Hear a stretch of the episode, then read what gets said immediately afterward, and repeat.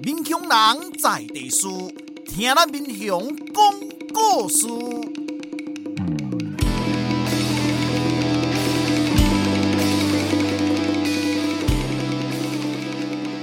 您现在收听的是我的民雄朋友们，我是主持人管中祥。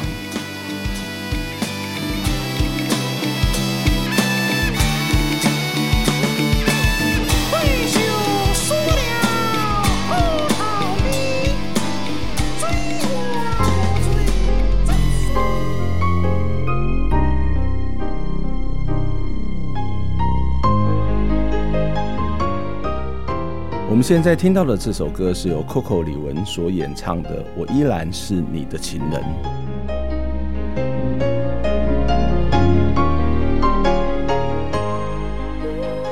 上个礼拜施慧玲老师的访谈，大家觉得精彩吗？上一次我们从施老师到日本开会开始聊起，他看到日本如何利用新的科技来进行社区照顾。施老师他也提到，有些国家会透过青年旅游来建立青银共居的社区生活，这些做法都很值得台湾来参考。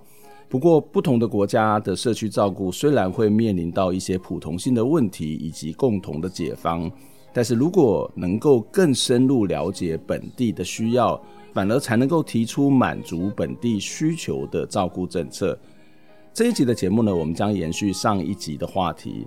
到台湾的实物现场，施老师进行了许多年的长者人权门诊，他遇到了各式各样的个案。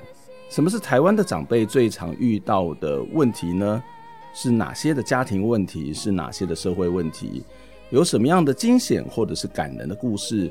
施老师带领的长者人权门诊又如何跟大家一起来面对这些问题？我们接下来来听施老师的专访。是你的情人，我依然爱你最深，你的眼神太伤人，不看不听也不问我的真。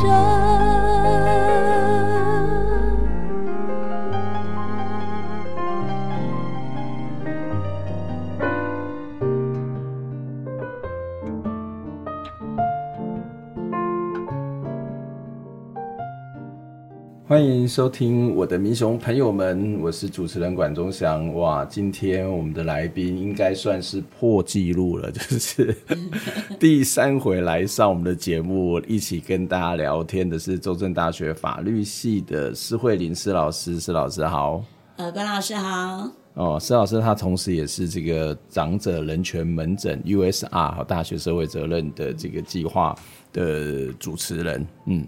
对，然后关老师是共同主持人，我已经被接受了，谢谢这个施老师收收留我们。不要这样子哦，我们真的有关老师可以帮忙我们去了解这种地方学，我们还有很多要学习。没有啦，没有啦，就是做这种事情，就是彼此学习，教学相长。我我们在上一段节目当中，事实上跟施老师聊了蛮多这个，哦，我们，长辈他的一些面临的一些状况，或者是特别是我们从这个施老师去日本看到了一些，去考察、去去参访，看到一些他们的一些照顾的机构，以及他们在面对长辈的一些态度。那我们也提到了这个呃共好村、共老村等等的概念啊。不过这些有些东西其实。在国外的发展，也许速度是比较快，嗯，然后我也会觉得说，国外能够做这些东西是有它的物质条件，是有它的社会条件。我的意思是，我我常我们看到说啊，这个。呃，芬兰的这个国家哦，比如说他们教育有多好啊，嗯、然后这个做的多棒啊，所以我们常常在谈教育改革，就会用芬兰做一个例子。但是其实芬兰是一个所谓的偏向社会主义国家，对，所以它的整个国家的体制，或者是国家的在公共的支出上面，或是在这种教育、社会文化以及这个呃福利相关的支出上面，可能都会比台湾多很多。嗯，那所以他会做这些东西都很正常。嗯，可是在台湾，其实，在现实上不是嘛？现实上，我们在教科文的预算上面就是比较少嘛。嗯，然后可能换了某个部长之后，哎，大家这边抢了半天，说慢慢的提升。可是其实整体来讲，我们花在其他的预算的，特别是所谓的新办事业建设方面的预算，事实上是多很多的。嗯嗯嗯，对我。但是我在做这几年的长者人权门诊，呃，慢慢的有一种感觉，就是我们是可以由下而上的来做，嗯、也就是说，呃。有一些人他自己开始会觉得，哎，我老了，我需要做什么？然后从他老了，他觉得他需要做什么？然后他可以提供什么？然后呃，我们大学教授我们可以开一些课，或者地方上一些呃乡绅们，他们觉得他老了，他可以他。呃，比方说小学老师退休了，或者是心理学家退休了，或者什么，嗯、他们就可以去做。呃，大家团结起来可以去做一些事情，嗯、远比说呃要从上而下去拿到一些资源啊，然后你要写一大堆报告啊，弄一大堆计划书啊，期中报告、期末报告，写还真的挺烦的。嗯，所以尤其对老人家来讲。嗯所以我，我我现在自己慢慢觉得，这也是为什么刚刚关老师问我说，为什么要开长者人权门诊？嗯、因为我觉得从，哦，不是刚刚是上一集。哦，上一集，上一集，好，上一集，上一集告诉我说，哎，问我说，这样那个时空稍微压缩一下，我们是刚刚啊，在这对对对对对对对，上一集为什么说，哎，要来做长者人权门诊？嗯、最主要是觉得要从教育、从人心嗯。开始改变，嗯，因为我们现在年轻人说不定。他几十年之后他会当官，嗯，那他当官了之后，如果他的脑袋可以改变，嗯，这个是可能比较重要，嗯、对我们的教育来讲，嗯，嗯，所以你的长者人权门诊，呃，光是看听到这里的长者。人权门诊，那长者比较简单嘛，就是长辈嘛。人权可能是他在生活里面遇到各式各样的人权问题，那这人权问题可能是涉及到法律问题，也未必是涉及到法律问题。那门诊就是一个比较医疗的概念，嗯，所以你是把长辈，然后人权法律跟这个医疗是结合在一起嘛？嗯，其实，在实物的操作上是，是因为原本、嗯、呃，其实我们刚刚开始去合作的是医生，嗯、也就是大家知道的曹文龙、曹爸、嗯、曹爸、曹医师。那呃，嗯、但是之所以会跟他合作的原因，是因为我觉得他是一位很难得的去呃。用他的心去接触他的病人的这样子的呃一位仁医吧，我们常这样讲。那那时候我就是呃有一次在跟他聊呃一个个案，然后他在问我哈说啊这个怎么样怎么样，然后我就跟他说曹爸，对啊，我也有时候会觉得嗯你的病人中间，我有时候会看到，我感觉好像会。已经开始有法律问题发发生，嗯嗯、可是我觉得你好像就嗯，虽然你很关心病人，可是你好像没有特别做一些什么事。嗯、然后他就跟我说：“因为我不懂法律啊，我没有这个专长。”那所以这是为什么我们会开始合作？我就跟他说：“诶，其实对我来讲，我觉得老人家心房都比较比较重，嗯、那所以我们要得到他的信任很难。嗯、我们我们要想要去做呃。”帮他做服务的时候，其实光是得到他信任的那个时间就要拖很长。嗯、但是我没有那么多的时间让我的学生，学生休课也一个学期一次，嗯、他等到等到老人家信任他已经来不及了。嗯、好，那所以呢，我们刚开始是因为这样，所以我们跟医生合作。可是最主要我们会叫他门诊的原因，是因为我觉得我们现在的孩子不管。尤其是法律系的孩子，嗯，很少被训练听别人说话，嗯，好，那所以门诊的概念比较是说，呃，因为你身体不舒服，你去看医生，医生会先用听诊器去听听你的身体里面有什么状况，嗯，然后以他的专业，他会先让你减少你的痛疼痛，嗯，然后如果你不是看对科，比方说你觉得你以为你心脏不舒服，其实你是胃的问题，嗯，他可能会帮你转。对，好，转到一个好，甚至是会联合门诊。嗯，好，那所以这个门诊的概念，基本上是希望我们的孩子可以像医生一样，可以带着听诊器，嗯，然后去听出来长者的麻烦到底在哪里。嗯，刚刚怪老师讲的很好啊，可能是法律，真的也可能也不是法律。问题是，当他有问题，你没有去处理的时候，嗯，他总有一天变法律问题。嗯，其实我觉得很多法律问题。百分之九十以上的法律问题都是可以在前端好好的处理，到了后端它就不会是法律问题。嗯嗯，呃、所以呃，你在一个人的生病，其实它会有很多是生理的因素，嗯，但其实也有一部分会是跟心理的因素，嗯嗯嗯、而这心理因素可能是来自于他的家庭，来自于社会，嗯、来自于各式各样的原因。嗯、那所以你会觉得说，我们在看门诊的时候，看起来是一个生理上面的一个病痛跟疾病。嗯，我们可以回到他的前端去了解。不过我还是很好奇，那那学生，我觉得有点难呢。就是进，如果是一个家庭的因素，如果是一个社会的因素，如果是一个心理的因素，呃，一般的学生，一般的年轻人，他要能够去理解跟判断，甚至要提供建议。我我说实在，我觉得这个不仅是有难度，也是一个冒险啊，非常难。嗯，那但是对我来讲，我觉得呃，别人觉得想做的事。我就觉得让别人做，嗯，然后我喜欢去做那种我觉得有意义的事。嗯，那所谓有意义的事情，就是从零开始。嗯，那如果所有事情都从零开始，就不会难。嗯，因为你可以从零走到一，你就很开心；从一走到二，你就很开心，而不是我们从小都是那种一百分少一分就打一下，少两分就打十下的那样子的教育。我希望让学生知道说，我们是一个跨领域的课，我们所有的人都是从零开始。所以呃，我们就是。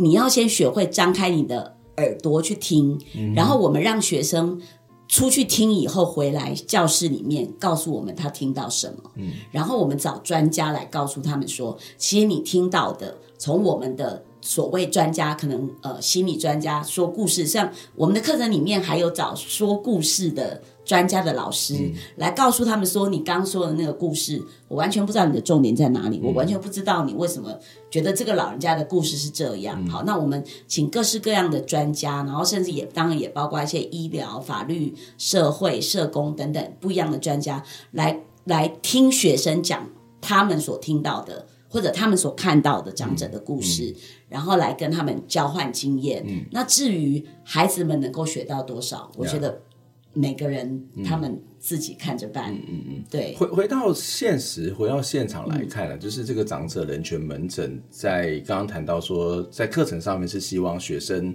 能够走出教室，嗯、然后走入社会，有一些对社会有一些关心，然后最好这些关心是可以跟他自己的专业的学习是可以结合在一起。对，对，对，对。但是在现实上面，其实一堂课我们也很难有这么大的期待。嗯，嗯。然后说实在，每个修课的同学的目的都不太一样，那他的能力跟背景跟态度跟知识的能力，哦，我觉得还我还是要觉得它是一个非常非常复杂的一个一个过程哦。对，那可是呃，先不管在教学这件事情上面好了，我们回到一个现实的状况，就是呃，长辈他在这个刚刚谈到。他会有一些生病或是一些不舒服，除了来自于这个生理的因素之外，嗯、事实上也常常会跟社会的因素、心理的因素、家庭因素是有关。所以你在接触的这些面向当中，呃，他们通常会遇到什么样的一些问题？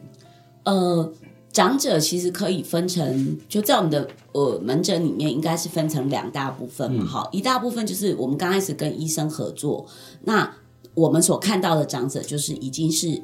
来看门诊生病的这些长者，那生病的这些长者呢，比较多部分所谓的长者，我常常看到那种进来，然后就是坐着轮椅进来的时候，那我在医生后面看，我大概就可以看到，比方推他进来的人士，可能是他的儿子、他的媳妇、他的孙女，可能是外佣等等。嗯，那那因为我不用看病，所以我在后面是观察他们的那种互动关系。Okay、那然后呃，因为。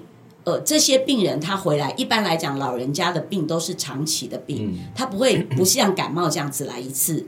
你会每几乎每两三个月，你会看到一样的长者。嗯、那慢慢慢慢的，他们也知道有一位法律系教授坐在那里。嗯、因为一般来讲，医生因为你有莫名其妙的人坐在那边，医生一定会跟他说：“嗯、哦，这这位是谁？”对。然后他们就跟你打一声招呼。然后第二次、第三次、第四次，他们就会有的时候，他们就会说：“哎，那是不是他们有什么问题可以问我？”嗯、那我们就会到隔壁的诊间，然后他们就会把他们觉得有什么样的争执。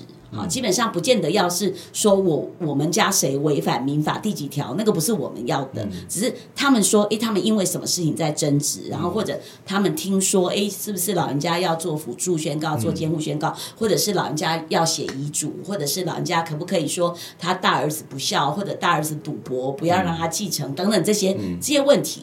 就就慢慢就就出来了，或者甚至有老人家会说：“哎呀，我是单身，然后我我很有钱，我不知道要怎么样处理我的财产。” 所以等等这些，或者是有一些老人家说：“我希望有一天我可以不要被插管。嗯”那施老师，你可不可以告诉我，我可以做什么事？嗯、好，那像这一些，其实它间接、直接的都跟法律有关系，但是因为呃，基于他们对医生的信任，然后他们也对我开始有信任，嗯、那我们就会去开一个所谓的门诊。比方就是说，诶，我知道一个事实，然后我觉得这个事实里面，它可能会牵涉到，比方长照二点零好了。嗯、那我们有一些学生他是行政人员，就是地方政府的行政人员，嗯、那我们就会找他们有空的时间，嗯、然后也许来解释一下，说，诶，所以我们的长照二点零其实不是像你们想的那样，它它其实是可以怎么样怎么样怎么样怎么样。怎么样？因为我觉得台湾还是一个残补式的福利国家，也就是说，他不会主动的去告诉你你有什么权利，嗯，除非你自己知道要怎么样去申请。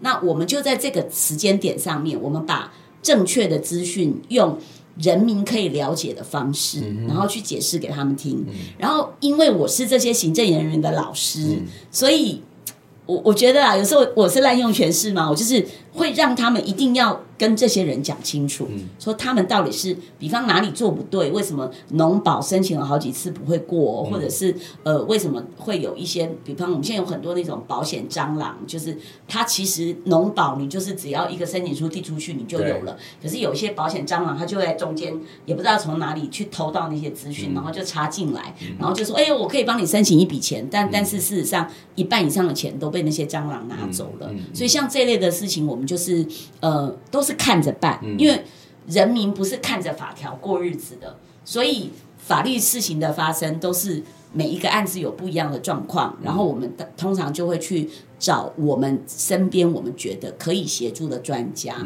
所以对我来讲，我有点像是妈妈桑，就是很多事情其实我自己也不懂，可是所以这整个过程对我来讲就是学习。因为很多事情我也不知道为什么它会发生，可它就发生了。那我其实只是第一线灭火，先把火灭掉，然后我再去找人来把事情尽量的解决。然后到最后，有的时候没办法，还是得上法院的时候，那我知道可以找一些非好送的律师来帮忙他们把问题解决掉。所以其实有时候一个案子，我们做长者人权门诊八年。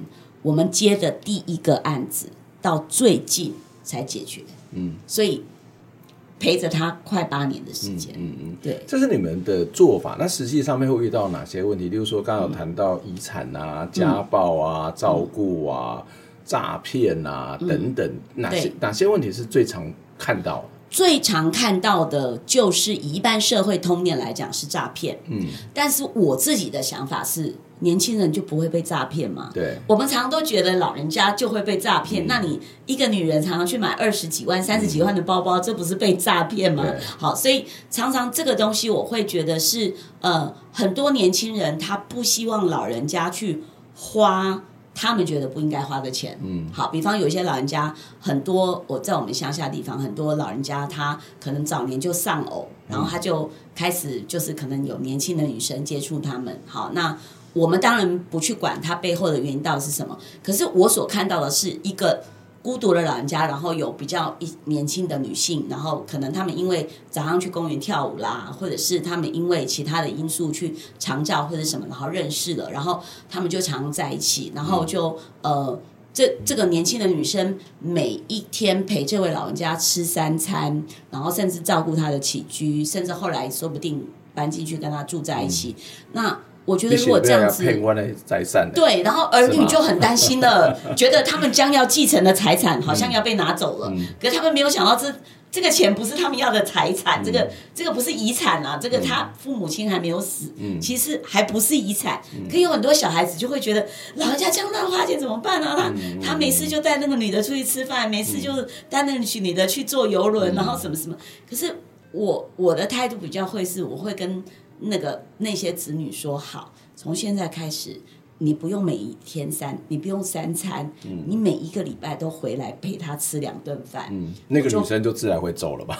对，我说我就跟你保证，我会跟你爸爸讲，叫他每个月给你一百万，嗯、你做得到吗？嗯，然后嗯。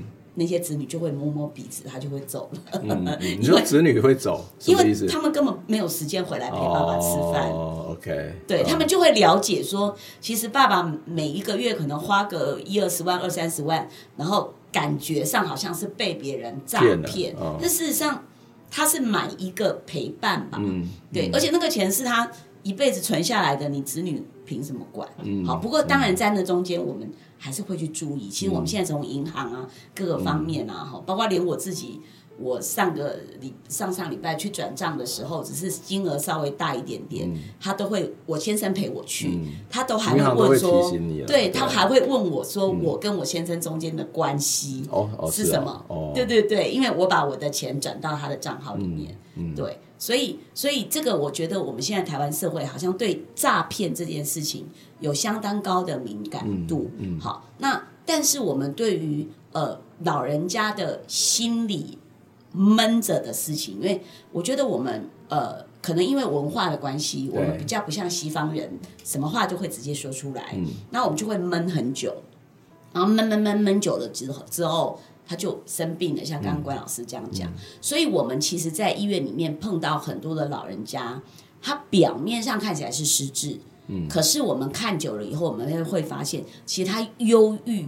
的程度远大于失智，嗯，可他家里面的人都认为他失智，因为他开始不讲话，他不吃饭，他什么都忘记。他其实不是什么都忘记，他只是不想跟你说，嗯，或者他心里不爽快，嗯，然后他或者他觉得你应该从一二三四五六七跟他讲，可是没有，你都直接问他十，所以他一到九都没讲，他就。很不想跟你讲十，所以所以就是变成就很多那种代间的这些误解。嗯嗯、那他来门诊之后，也许他就因为医生就会问他你怎么样啊，什么样的，然后你就会慢慢发现说，哎，连家属我们都可以慢慢的带领他们去了解说长者真正的问题在什么地方。嗯，嗯，不过以你刚刚的那个例子来看，就是一部分当然是呃这些。阿公这些爸爸去找，因为丧偶，然后找一个陪伴的人，所以他会这些这个不管是什么样的陪伴人，总是呃陪伴他过他的生活嘛，陪他一起吃饭，陪他一起逛街，陪他一起聊天，他就是某种的社会照顾的这样的一个概念，或是这样一种功能跟角色，嗯嗯、所以呃，他当然就会会会对他比较好，可是。对家属来讲，他会担心说：“哦，我怎么知道你背后有没有什么企图？嗯嗯、啊，或者说他会不会是真的是来骗财的？”嗯，这个这个要怎么分辨？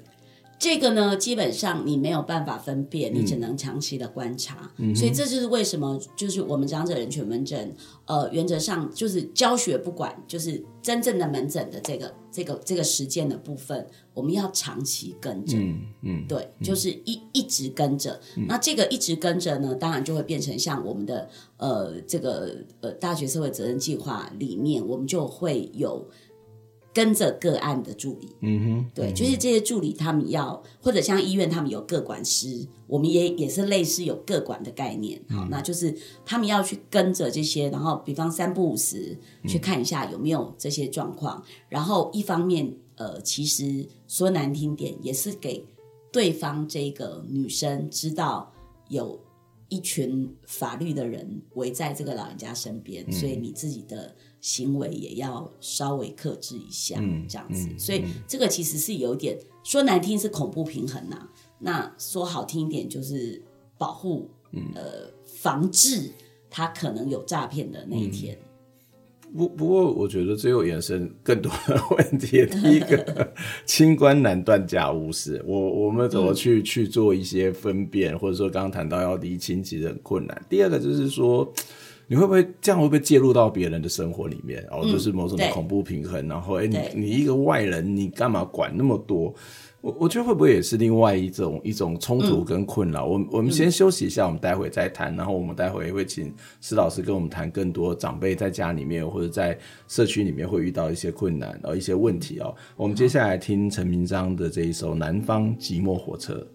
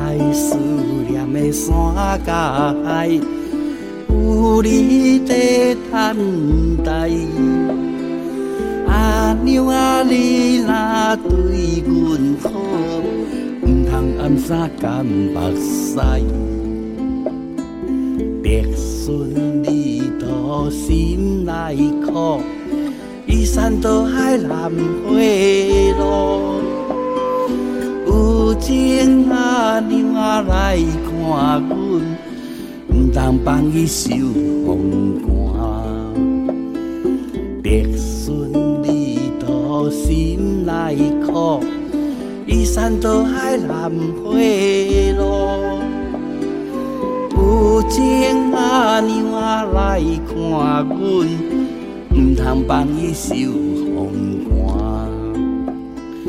毋通放伊受风寒，毋通放伊受风寒，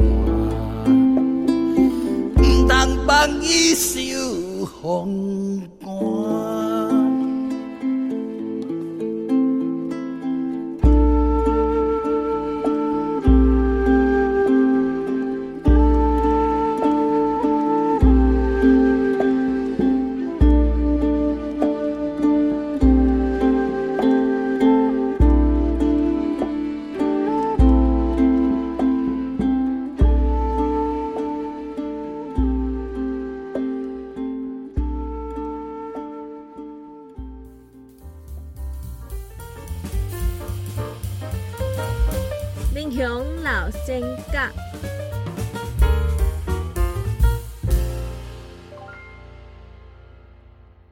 林中生，民国前十三年出世，民国六十年过身，享年七十三岁。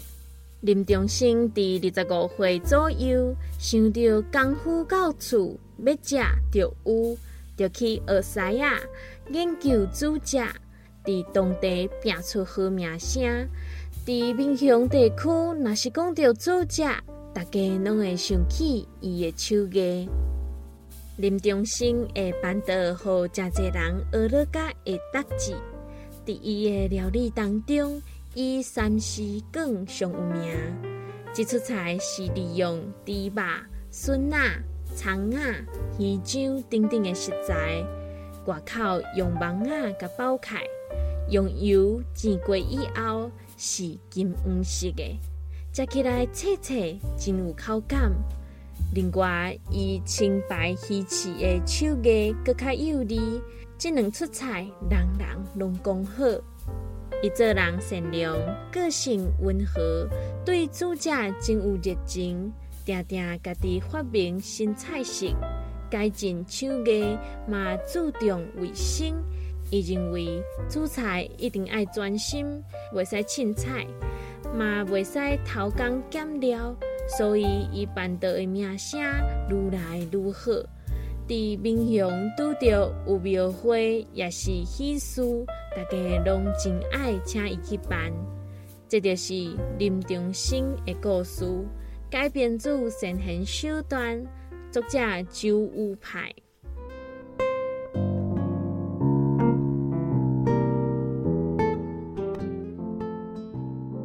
欢迎再次回到我的民雄朋友们节目的现场。今天跟我们一起聊天的是施慧玲施老师。对，你好，施老师。施老师又对我们刚刚中断的音乐又有一些意见。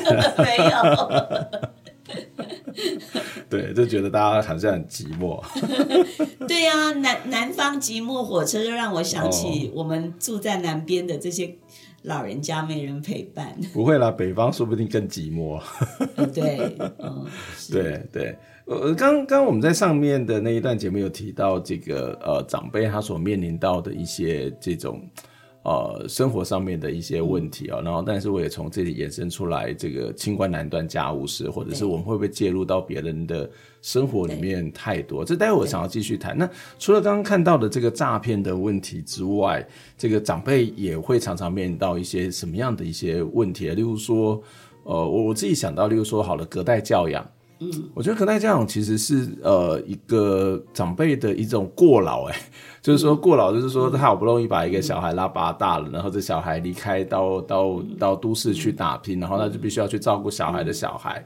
可是照顾小孩的小孩其实是一个很困难的事情，因为这个年纪真的相差太太大。因为我跟我的小孩可能是有差二十岁，但是跟我小孩的小孩可能会差到四十岁。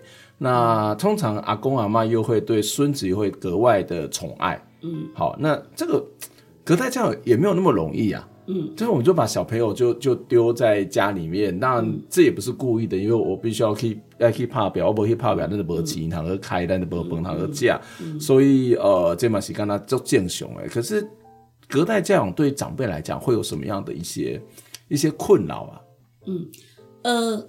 我比较不会觉觉得隔代教养是一个什么困扰，因为现在的呃阿公阿妈呢，他们其实还蛮爱带孙子的，嗯、因为呃一方面其实有的阿公阿妈他带孙子，他会觉得，所以我并不是白吃白喝，嗯嗯，啊、哦，我的子女每个月给我钱，其实是因为我在帮他们带小孩，嗯、然后另外一方面就是他会明显的减少孤独感，嗯，好，那、嗯、那因为小孩子。吵啊闹啊，可是基本上阿公阿妈他就是每天都有声音在旁边，嗯、然后每天都有被需求的感觉，嗯、然后他的子女，呃，因为小孩子在爸爸妈妈手上，他的子女对他也会。比较客气一点，嗯、好。那我们现在也发现很多的老人家，他就是很明白清楚的跟子女讲说，我不会帮你带小孩哦，嗯，好。可是你就会发现这些父母亲，他还是很喜欢看到他的孙子，但是他只是可能不是一天二十四小时在照顾他的孩子。嗯，那呃，有一些可能经济环境稍微好一点的，他们就会请一位。呃，不管是照顾父母亲或照顾小孩的，反正就一起照顾啊。但是父母亲等于是父母亲盯着这个人照顾他的孙子，嗯、那这个人他可能也是煮三餐给老人家吃等等的。所以每个家庭他们可能有不太一样的安排吧。那所以我觉得刚刚关老师讲了一一件非常重要的事情，就是我们呃长者人权门诊会不会去介入人家家务事？那、嗯、我觉得这个其实是一个态度，就是我们、嗯、呃会跟我们的就是。呃，专业团队说我们是被动的去协助啊、就是说，呃，我们不是说看到你们家有问题，然后我们就说，哎、嗯，你、欸、我们觉得你们要怎么样怎么样，嗯、而是因为人家家里面有争执了。好，然后呃，而且因为我们叫长者人权门诊，嗯，所以我们每次要提供一些所谓的咨询的时候，一定要长者在场，嗯，也就是说，我们不是做一般的法律服务。嗯，如果有人在家里什么抢财产干嘛的，嗯，他可以去找义务律师。嗯，好，我们最主要就是长者，他觉得他哪里不对劲，他哪里不舒服，他不知道他小孩到底在吵什么，他不知道怎么办。嗯，那他来，然后我们就是，所以他是主动的。找我们，嗯嗯嗯、那有的时候我们在社区我们认识，嗯、所以他们久而久之认识了哈，像我们现在去呃这么多年了，所以我我每次去社区的时候，就会有人把我偷偷拉到旁边，嗯、然后来跟我问我一些事情，所以这些东西原则上就是呃，我我我们的想法就是我们以不介入别人，因为我自己的的个性是我很讨厌人家没事管我，嗯，所以。我也很不喜欢管别人。嗯嗯好，那所以除非他问我，对，嗯。除非他问我，但他只要他问我到半夜三点，我都跟他聊。嗯，对，因为有的老人家他可能家里面的人都睡了，他睡不着，他就觉得，哎，我要打电话跟施老师讲，我今天哪里不舒服。嗯。对，那所以呃，我们当然介入人家家务事，可能年轻人比较会觉得我们介入他的家务事，嗯，因为有时候老人家来找我们，年轻人可能不知道。对对，那那个时候我们会用一个比较哦关心的角度说啊，我是中正大学谁谁谁啊，我们在做长人权门诊，然后因为在门诊中间，呃，你的爸爸妈妈来，然后我们、呃觉得他好像哪里怎么样怎么样，是不是有什么样的误解？那如果他们的子女不想跟我们讲话，我们就不再跟他联络。嗯嗯，对，那有的其实绝大部分子女他们会抱着一种啊，你误会了啦，不是那个样子，然后子女就会叭叭叭叭叭叭叭，那我们可能也就是呃听听每个人的想法，那我们的想法通常都是希望大家不要碰撞法律。因为撞到法律是一件非常痛的事，所以就是很希望在他们的争执中间可以帮他们圆，就是事缓则圆，嗯然后慢慢的呃找到一个可以不要上法院就可以解决问题。嗯但是不得已一定要上法院的话，我们也希望可以找到以调解为最主要的目的的这些律师，嗯，来来来协助他们的法律问题。嗯嗯嗯，刚刚谈到家务事哦，就是在在，我觉得那个在家庭里面有各式各样的情感，也有各式各样的利益的关系。那这些当然会跟整个社会现实，或是我们的生活形态是有关。例如说，呃，我觉得有两个东西也蛮值得，我我也蛮感兴趣的，就是我也不知道施老师有没有遇到，例如说，到底谁要照顾这些长辈？嗯。好，例如说，我们常看到电视剧当中啊，这个啊，这个老大跟老二在争执、嗯、啊，拢我爱狗啊，你也拢不会狗啊，这样爸爸妈妈出代志啊，这些被干被唬贱，他就会开始产生一些谁照顾的问题，所以可能说啊，你这两这两可以可以，这老大一下多少几个位，老二一下多少几个位，老三多少几个位等等，他会有一些分配的方法，照顾谁来照顾这件事情，会不会其实也会是一个你们在这些长者人权门诊里面会经常遇到的一些问题？我们会经常遇到这些问题，但是呃，他们的问题可能绝大部分不是我们要来解决的。嗯，因为如果他们都已经约好了，嗯，即即便在我们心里面，我我以前刚开始的时候，我就会觉得哦，你们五个人嘛，那那我心里面呢、啊，我会觉得、嗯、啊，那就一个人住两个月。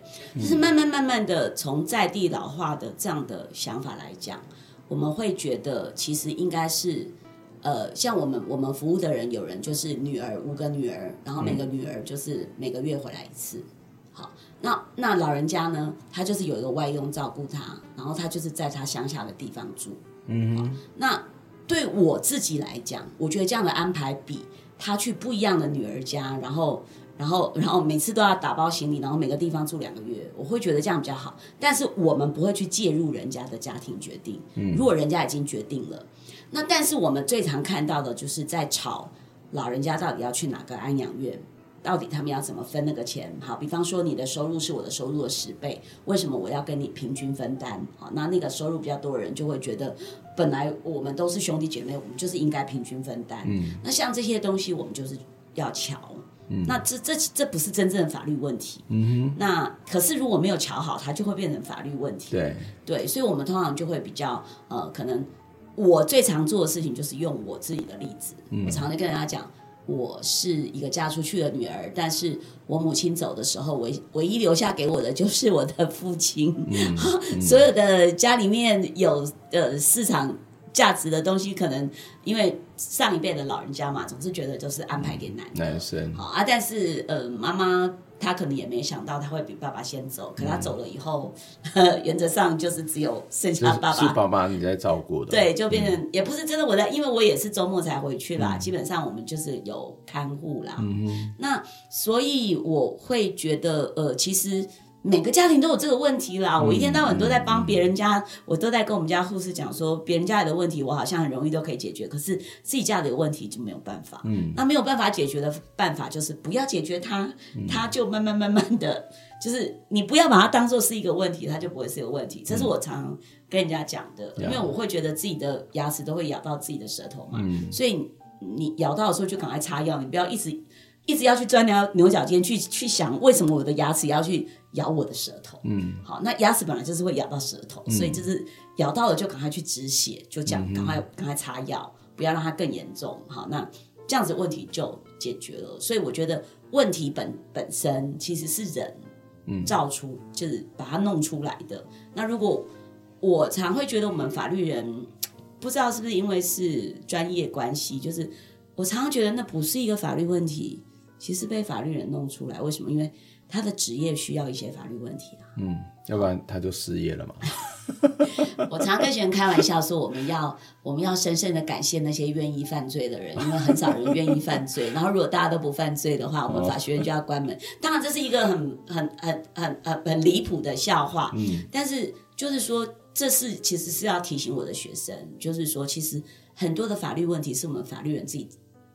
就是就像马克思很左很左的马克思主义者认为法律是一个造成冲突的工具嘛，嗯，哦，那这也不是不可能啊，在实物上，嗯、对，尤其是在老人家的状况，嗯、其实很多的事情，他其实不不不要在第一时间就拿法律出来攻击家属，嗯，这这会是我的想法。嗯、我们我们法律人常常就是会。拿法律来对付家属，然后说，所以你不可以对老人家讲什么。所以对家属来讲，他就已经忘了情感那个部分，因为他已经被法律拿出来对付。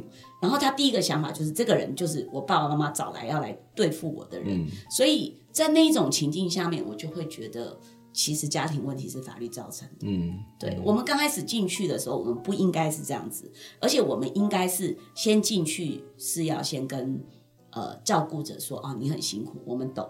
好，就像其实我在曹爸诊间里面，我最常听他讲的就是，呃，病人会问曹爸说：“那我爸爸该吃什么？”嗯哼，然后呃，曹爸会笑笑说：“他什么都没有，他什么药都不要吃，什么药都不要吃。”对，但是如果他造成你们的困扰，嗯，比方他会尖叫啊，他晚上不睡觉，起来晃荡啊，好，那他造成你们的困扰，所以我就得给他吃药啊，嗯，让他晚上睡觉啊。嗯，但事实上，其实失智的人，他有时候会白天晚上他会颠倒，他白天一直睡，好，那其实照顾他的人也不会去把他摇醒，会觉得哎呀，就让他睡呀。但问题是他白天睡饱了，他晚上就不睡，他就起来晃。所以有时候像听他一样，他早上睡觉给他狼狈睡之类的。对对对对，那。这就像我们把小孩子送去保姆家，可能保姆就就喂喂他吃药，嗯、或者他如果睡睡午觉就给他睡三个小时，他、嗯、回家都不睡，一直作乱。对嘛，其实是一样的。那所以这个东西基本上，我觉得就是嗯，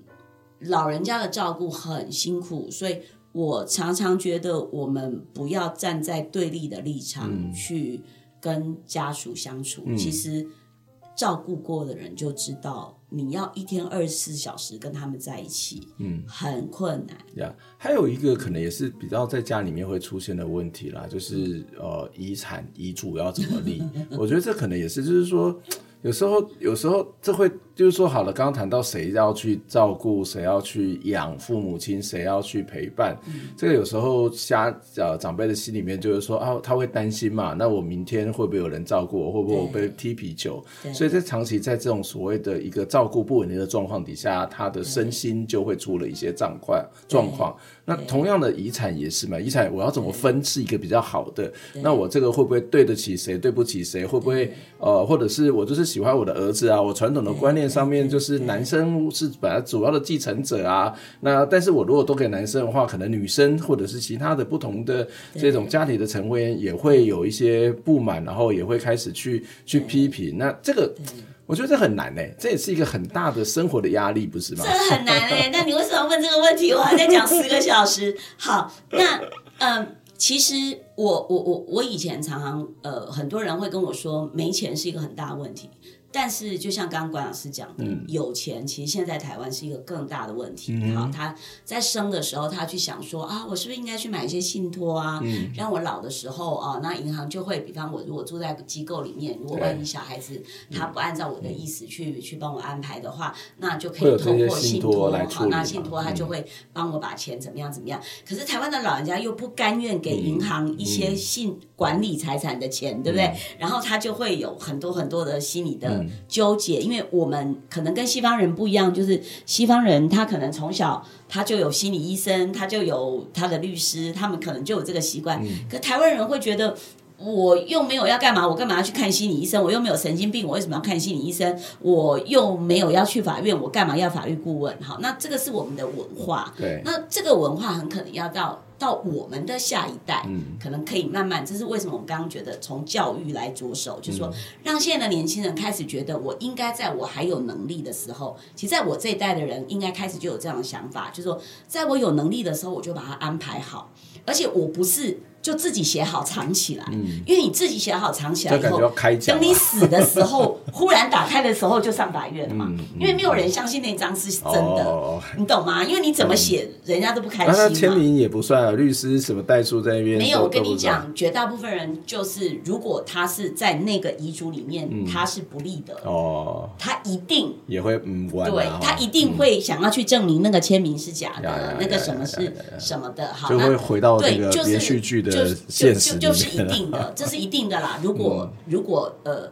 甚至我们看到，我们大家也知道嘛，很多企业家他嗯一辈子，然后存了很多钱，就是存了太多钱下来，没错没错。所以他在应该走的时候，他的子孙不让他走吧，插进了所有的管子，嗯、就是为了要去解决，对，也不是改。就是要去解决谁要来接董事啊，谁要来接董事长啊，谁要来接这个子公司啊，谁要来弄，然后海外又有那么多事情要解决啊，大老婆小老婆什么婆，好，那所以这个东西基本上其实在实务上是非常难处理，而且每一个案子都很不一样。我常常在开玩笑说，一个律师只要能够接到一个这样的案子，他一辈子就吃饱了。吃饱是怎样？就因为。实在太多事情要、要处理啦，这样就可以赚很多钱了。呃，他真的、哦、真的，一辈子一个案子，他真的就可以吃饱。哦，对哦，哦对，要看接到什么样的案子。对，因为因为有一些案子真的案外案非常。那可是这个就会让很多的长辈他不知道怎么处理啊，他就会身心就累积了很多的焦虑啊、忧虑等等啊，或者是他也担心我没有处理好之后也会被攻击啊，不管是临终前或者是已经这个离世。的之后被攻击，对，那那那怎么办呢？这个长者人权有什么可以去协助他们？我们现现在呃，就是说撇，我们现在在新开发一个，就是说希望大家可以去有开始有老化的知觉，嗯，然后他有了这个老化，我们不是去强迫他有老化的知觉，是说。对于这些有老化知觉，然后开始去担心的人，我们现在也提供长者人权门诊。我们就到社区里面去，嗯、然后我们先去跟他们讲一些原理原则啊。比方说，你如果开始有这样的知觉，你可以选择，比方说什么以房养老啊，你可以信托啊，你可以什么，你遗嘱要怎么写才会有效啊什么的。我们先给他们一些基本的观念，然后我们可以做个案的咨询，从他个案的角度来讲，我们去听，先去听他，听还是很重要，去听他的困难是什么。比方他觉得他的大儿子都很。不孝啊，或者一般来讲，照顾的人都会就是被觉得比较不孝，嗯、因为那种天边孝子很多嘛。哦，因 为天边回来的人，他他要讲几句好听的话很容易，嗯嗯、可是你每天要跟他相处二十四小时很困难。那在这种情况之下，我们其实其实做家庭咨商的时间远远比真的要去指导他怎么去写一个有。其实要去写一个有效遗嘱很容易啦，律师律师只要花一个小时的时间去听他到底想怎么样，然后把它弄成化约成法律文字，然后让他签个名，这其实很简单的事情。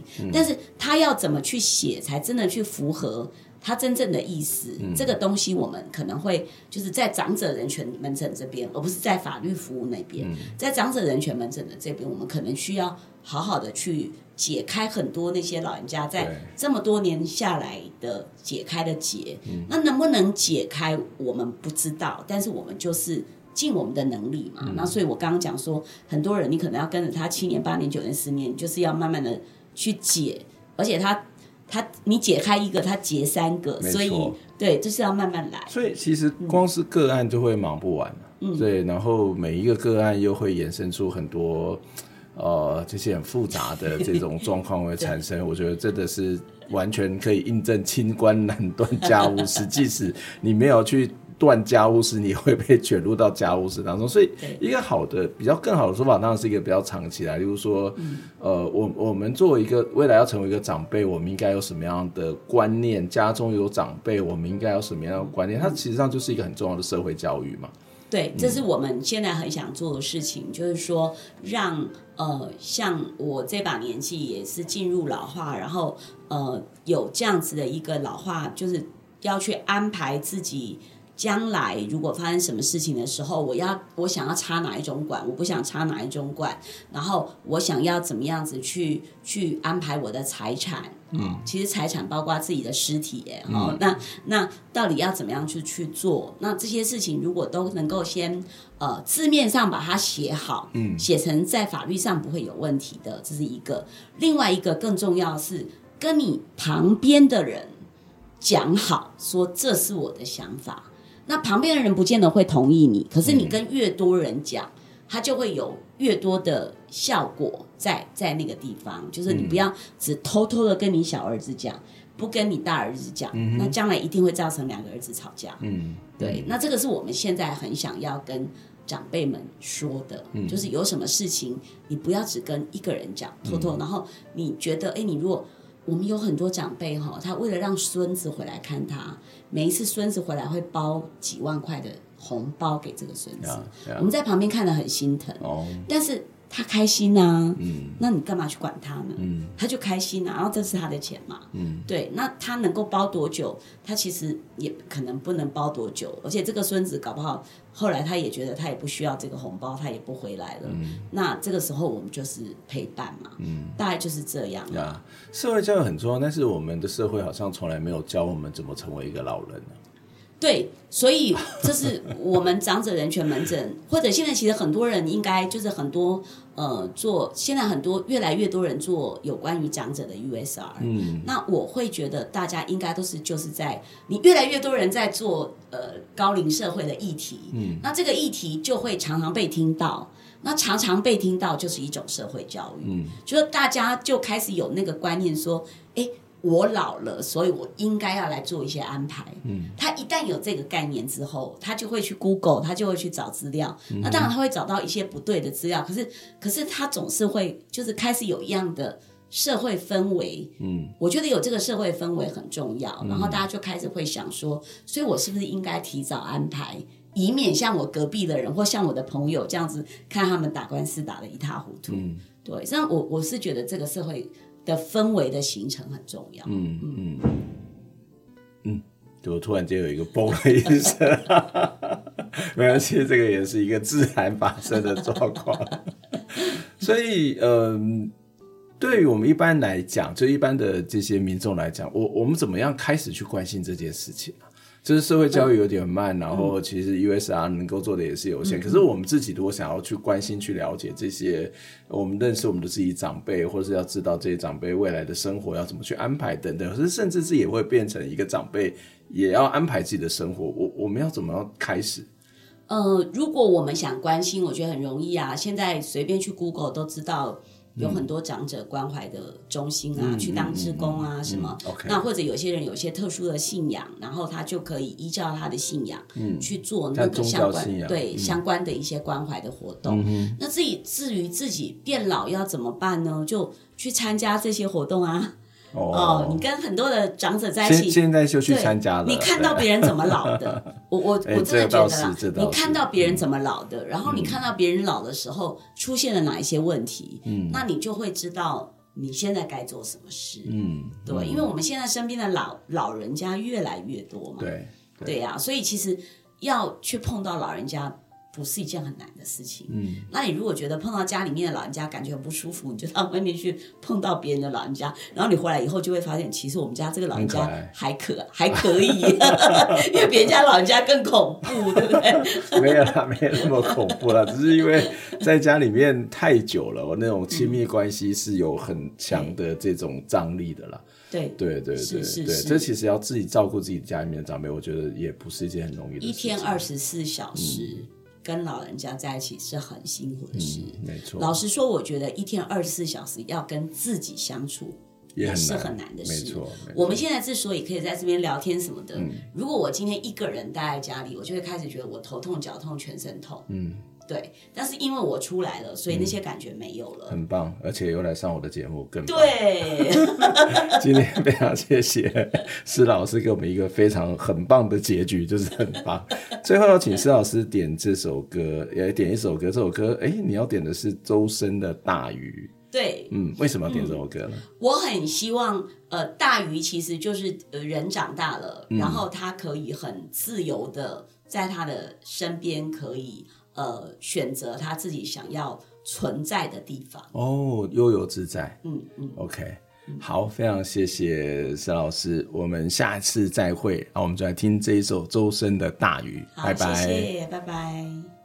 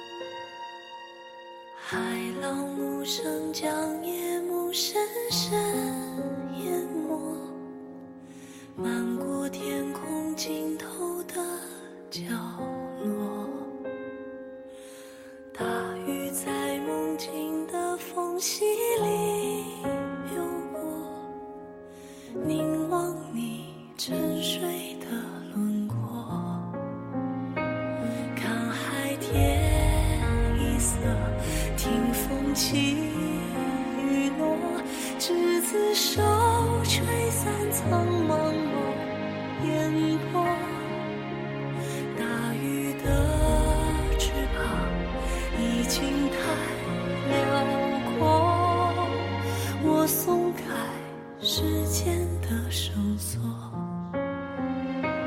怕你飞。